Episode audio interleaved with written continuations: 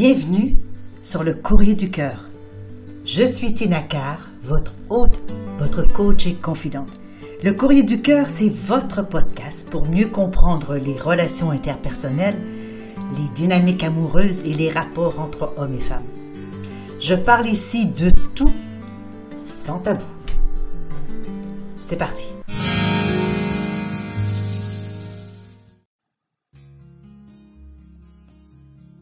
Je reçois aujourd'hui une lettre d'Océane. Elle me dit Bonjour Tina. Voilà, je suis enceinte de 8 mois et je suis en couple. Au début, tout allait bien. Tout était beau, tout était rose. Mais depuis 2-3 mois, rien ne va plus. Mon copain passe ses journées sur l'ordinateur et moi, je compte pour du beurre. Aucune attention de sa part, aucun câlin, plus rien. J'accouche très bientôt et la chambre de bébé n'est même pas prête. Il manque pas mal de choses également et il s'en fout, on dirait. Au début, il mettait sa main sur mon ventre, mais depuis quelque temps, plus rien. On dirait qu'il se fout de cet enfant, c'est ce que je ressens. Il n'en a que pour ses potes et son ordinateur. Si quelqu'un peut me donner des conseils, Tina, ça m'aiderait beaucoup. J'ai tout essayé et rien n'y fait. Chère Océane, ben, tout d'abord, je veux vous féliciter pour cette belle nouvelle, avoir une grossesse de huit mois, on est presque à terme. Vous devez être quand même très excité d'avoir ce petit bonhomme ou cette petite bonne femme qui va arriver dans votre vie. Je vous en félicite, bravo. Toutefois, l'arrivée d'un bébé, c'est compliqué dans un couple. Et je me rappelle bien, moi, pour avoir eu trois enfants, comment est-ce que finalement personne vraiment nous prépare à la grossesse, nous prépare à l'arrivée de ce nouveau petit humain dans notre vie de couple, dans notre vie de femme, dans notre vie d'homme. La société, nos parents, nos familles, notre entourage nous poussent tellement à avoir des enfants, nous demandent constamment si on a 36 ans ou 32 ans, euh, comment ça se fait que tu pas, pas maman, comment ça se fait qu'il n'y a pas d'enfant. Donc on se sent un peu forcé, si je peux dire, un peu poussé euh, à faire des enfants.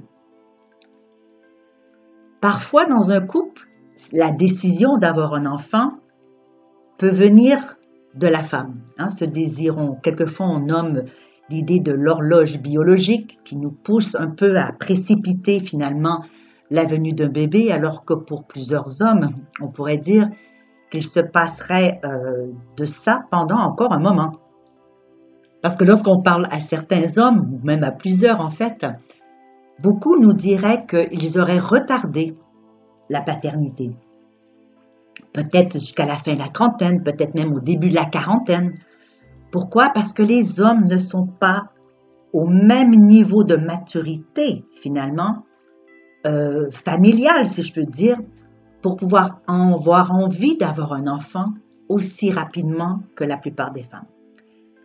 Nous avons, nous, une horloge biologique qui finit à un moment donné par sonner toutes les cloches. Et on sent cette impulsion parfois très très forte, très violente qui nous pousse et qui nous motive à tout prix de nous faire un enfant. Souvent les hommes acquiescent, les, hommes finalement euh, se plient un peu à ce, à ce désir euh, probablement trop rapide pour eux pour pouvoir justement conserver le couple, conserver l'amour, conserver la relation. Et puis effectivement, après quelques années de, vie commune, il est tout à fait, entre guillemets, normal euh, de penser à fonder une famille. Cette prérogative, comme je me répète un petit peu, passe souvent par le désir féminin, par cette horloge, par cette urgence, par ce besoin de, de fonder et de solidifier le couple en apportant un enfant qui est finalement le fruit de l'amour, le fruit de la relation, le fruit de ce projet de vie que vous avez ensemble. Et c'est merveilleux en soi. Alors vous dites qu'au début de votre grossesse, il était attentif à vous, il était plus proche, il était, il était euh, euh, moins éloigné avec son ordinateur et ses copains. Et que là, depuis deux, trois mois, vous vous sentez plus isolé, vous vous sentez euh, plus distante, vous sentez qu'il n'est pas là et à la limite qu'il ne s'intéresse pas du tout à votre grossesse. Vous mentionnez aussi, bon, la chambre, etc., qu'il y a des choses à finir. Alors comment est-ce qu'on peut faire dans cette situation-là?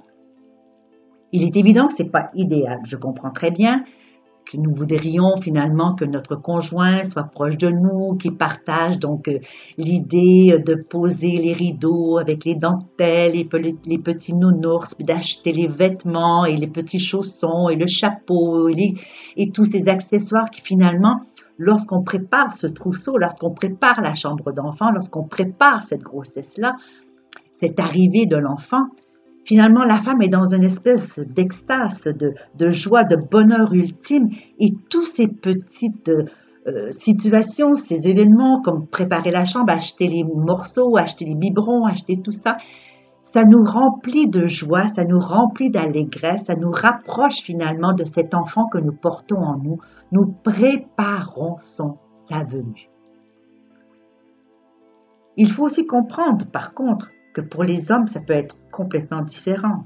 Pas nécessairement, mais ça peut être différent. Ils le vivent de toute façon différemment. Premièrement, le fait qu'ils ne portent pas l'enfant pose une distance entre lui et l'enfant. Hein?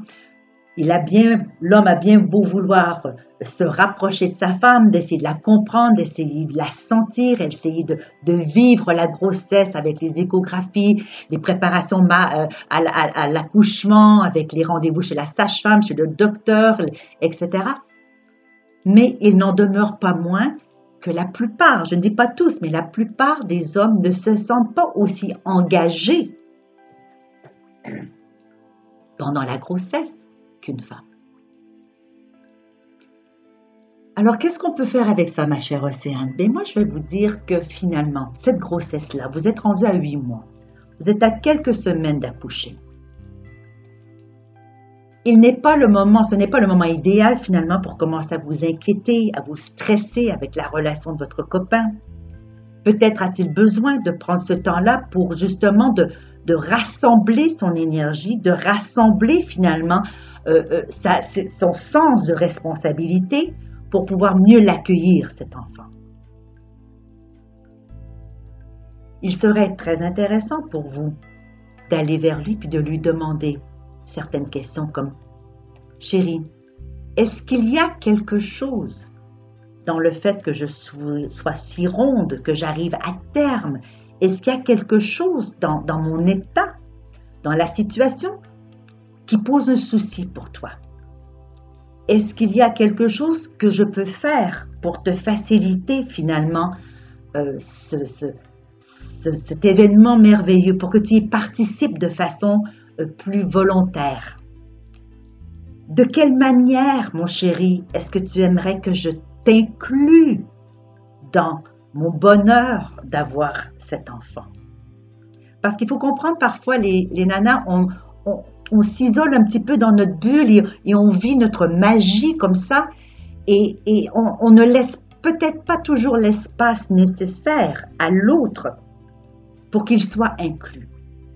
Pourquoi? Parce qu'on voudrait qu'il s'intéresse à nous de la façon qu'on aimerait qu'il s'intéresse à nous. On aimerait qu'il prenne attention à notre ventre, à notre état, au, à, l'aventure de la grossesse de la même manière que nous.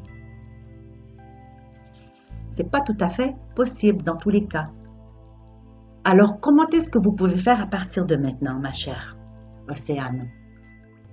Moi, je vous dirais donc, à part de poser les questions comme ça pour pouvoir lui demander de quelle manière il aimerait être inclus s'il préférerait peut-être de s'occuper de la peinture, de s'occuper des vêtements, de s'occuper des rendez-vous chez le médecin, de s'occuper euh, de trouver les, accessoires à la pharmacie, de, de, choisir les nounours, d'aller chez Toys R Us, j'en sais rien. De quelle manière est-ce que lui aimerait contribuer au bonheur de cet événement? Lui laisser l'opportunité de choisir la façon dont il aimerait participer. Je serais un petit peu surprise qu'ils vous disent euh, carrément en pleine face, ben ça m'intéresse pas, j'ai pas envie, euh, laisse-moi tranquille. si c'est ça, il faudrait l'adresser d'une autre manière. Mais en attendant, lorsqu'on ouvre son cœur, lorsqu'on laisse l'espace à l'autre pour qu'il puisse intégrer notre bonheur, c'est dans ce cas-ci intégrer le vécu de votre grossesse. Faut lui laisser l'espace pour qu'il puisse le vivre comme il en a envie. Il est entendu que vous pouvez certainement euh, lui, lui, demander certaines choses. Mon chéri, ça me fait plaisir quand tu me caresses le ventre. C'est beaucoup plus efficace que si vous lui dites, ben mon ben, chéri, euh, tu me caresses plus jamais le ventre, qu'est-ce qui se passe? Là, on est dans l'accusation. On n'est pas dans l'accueil, on n'est pas dans viens vers moi chéri qu'on partage ceci. Le langage est très important lorsqu'on est en communication avec notre conjoint, notre conjointe. Alors si pour vous c'est un grand plaisir d'avoir la main de votre conjoint sur votre ventre, pour qu'il sente le bébé qui bouge, pour qu'il sente le mouvement de cet enfant qui est en vie, peut-être que vous pourriez prendre un moment dans la journée, le soir, vous collez contre lui et prendre doucement sa main et la poser sur votre ventre. Le regarder et lui dire, regarde chérie, regarde cet enfant, écoute, sans cet enfant que tu m'as fait. Quel bonheur est-ce que j'ai de porter ton enfant? Voyez-vous, c'est toujours dans la, dans la reconnaissance de l'autre, dans l'accueil de l'autre se plaindre, critiquer, exiger, euh, montrer le manque, fait simplement, finalement, mettre une distance entre vous et lui. Parce qu'il n'y a pas grand monde qui aime critiquer ou qui aime être, se sentir obligé de faire quelque chose. Donc, il est vraiment important de l'inclure de la manière qu'il a envie d'être inclus dans cette relation, dans cette grossesse. Deuxièmement, peut-être même pour vous, pour vous seul, Océane, de voir de quelle manière est-ce que vous pouvez vivre ces dernières semaines en, sérénité, en harmonie avec vous-même. Vous dites que vous avez encore des petites choses à régler, à finir, la chambre n'est pas prête. Et si vous vous y mettiez sans attendre quoi que ce soit de votre conjoint, sans attendre qu'il fasse quelque chose comme vous voulez qu'elle soit faite. Que vous souhaitiez qu'il peinture alors que finalement, il a plutôt peut-être envie d'aller chercher les nounours. Donc prenez ces semaines qui vous restent, ces jours qui vous restent, et regardez de quelle manière est-ce que vous, vous pouvez trouver votre petit plaisir, vos petits bonheurs dans la préparation de l'arrivée de cet enfant. Peut-être le fait qu'il soit souvent avec ses copains, c'est peut-être justement comme, se dire, mais voilà, c'est peut-être mes derniers moments, et de toute évidence, ce sont les derniers moments, où il sera seul, seul en tant qu'individu non responsable de quelqu'un d'autre. Parce que bien évidemment, il n'est pas responsable de vous comme vous n'êtes pas responsable de lui. Même si vous êtes un couple, même si vous aimez, même si vous partagez des choses et vous partagez surtout maintenant l'arrivée d'un enfant. Mais lui, en tant qu'individu, en tant qu'homme, qui se trouve maintenant avec un enfant à venir, le fait qu'il voit ses copains un peu plus, qu'il soit son ordinateur, c'est peut-être un moment pour lui pour se recueillir, pour, pour vivre ses derniers moments dans l'allégresse, de choisir de, d'être encore cet adolescent un peu insouciant, naïf et, et libre, parce qu'il le sait que dans quelques semaines, il aura une énorme responsabilité. Alors, lui accorder, comprendre et lui, lui dire vraiment avec beaucoup d'amour, mon chéri, c'est bien que tu vois tes copains, profites-en parce que c'est vrai qu'après que bébé soit arrivé, ça va être un peu plus compliqué. On va être, on va quand même mobilisé avec cet enfant pendant les premiers temps. Alors je suis contente que tu profites un peu de tes amis. On peut rajouter. Mais cependant, pour moi, chérie, j'aimerais pouvoir préparer la chambre et finir les préparatifs. Quel est le meilleur moment pour toi? Comment veux-tu le faire? Comment est-ce que tu voudrais qu'on organise ça ensemble? Ou préfères-tu faire ça séparé? Qu'est-ce qui t'arrange le mieux? Parce que j'ai envie que tu participes de la façon qui te fera plaisir. Parce que je veux que nous soyons heureux dans l'arrivée de cet enfant. C'est pas toujours facile d'avoir ces conversations-là. Parce que je comprends très bien, Océane, vous vous sentez un peu délaissé, vous vous sentez un peu abandonné dans tout ceci. Mais vous ne l'êtes pas, je ne crois pas. S'il est là, s'il est près de vous, le moment où il va vous emmener à la maternité, qui va le voir, les petites jambes, les petites pattes, les petits yeux de cet enfant, les choses devraient rentrer en ordre. Mais dire qu'il n'y a pas de choc, hein, de choc, vraiment là, quand on apprend, quand on réalise qu'on va avoir un enfant, ça serait bien nous mentir.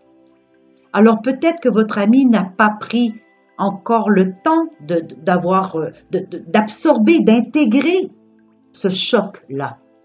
Parce qu'un choc ne veut pas dire que c'est négatif, c'est juste que c'est, c'est quand même un événement extraordinaire d'avoir un enfant. Faut ne pas l'oublier. C'est un miracle à chaque fois.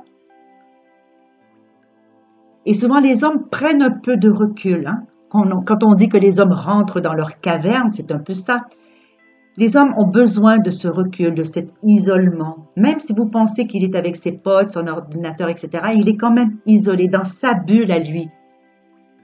Il a peut-être besoin de se préparer mentalement, psychologiquement à ce nouveau rôle de papa que vous allez avoir hein, à cause de cet enfant. Et même pour vous, peut-être de discuter avec lui. Comment tu vois ton rôle de papa? Qu'est-ce que tu as envie de faire avec cet enfant? Quelles sont tes ambitions en tant que papa pour, le bébé qui va naître? Est-ce que tu as envie de le... Je ne sais pas moi, de, participer au biberon? Est-ce que tu as plus envie de jouer avec l'enfant? Qu'est-ce qui t'anime devant un bébé? Il se peut qu'il vous dise j'en sais rien, j'en connais pas, j'en ai jamais eu. C'est possible mais peut-être juste le faire rêver, un peu faire ce que j'appelle comme la technique en PNL, hein, le comme si. Comme si vous étiez déjà. Qu'est-ce que tu trouves amusant? Qu'est-ce que tu trouves agréable? Qu'est-ce que tu trouves attendrissant chez un bébé, mon chéri? Quelle couleur aimerais-tu qu'on peigne sur la chambre? Peut-être que c'est ça aussi. Peut-être que toutes les décisions qui ont été prises par rapport à votre grossesse, par rapport à l'enfant, ont été prises par vous uniquement. De quelle manière avez-vous incorporé votre copain, votre ami, votre amoureux, le nouveau papa à venir dans toutes vos décisions pour cet enfant? Hein, Je dis des petites choses comme la couleur de la chambre, les toutous. Euh, questionner les gens. Mais pas des questionnements comme dire mais pourquoi tu fais pas ci, pourquoi tu fais pas ça, mais plutôt de Qu'est-ce qui t'intéresse? Qu'est-ce qui te fait plaisir? Qu'est-ce qui t'anime? Qu'est-ce qui te motive dans cette nouvelle relation à trois que nous allons avoir? Quelles sont tes craintes aussi, mon chéri? Quelles sont tes appréhensions? C'est important de mettre les choses à plat. Parce que c'est pas une fois que l'enfant va arriver avec le brouhaha et le, le, la tornade que l'arrivée d'un enfant provoque dans une maisonnée, ce n'est pas là qu'il va être le temps de discuter avec votre conjoint. Alors, posez les questions, demandez-lui, incorporez-le. Vraiment, essayez de découvrir chez lui comment il aimerait devenir ce nouveau papa. Et admirez-le dans ce qu'il fait pour vous. Ça me fait plaisir, mon chéri, quand tu viens avec moi chercher les accessoires euh, de toilette pour le bébé. Ça me fait plaisir de choisir avec toi le papier peint. Et pas simplement de dire, ben, regarde, voici, euh, voici, j'ai acheté le papier peint, peux-tu le poser maintenant? Il n'y a pas d'intérêt pour lui. Qui qui a envie de passer sa journée à poser du papier peint? Pas grand monde. Mais s'il le fait parce qu'il a contribué au choix, parce qu'il a mis aussi sa touche qu'il a mis aussi son grain de sa personnalité dans toute l'aventure et non pas seulement être un exécutant. sans vouloir faire de généralisation, il arrive parfois que les femmes décident et demandent à l'homme d'exécuter.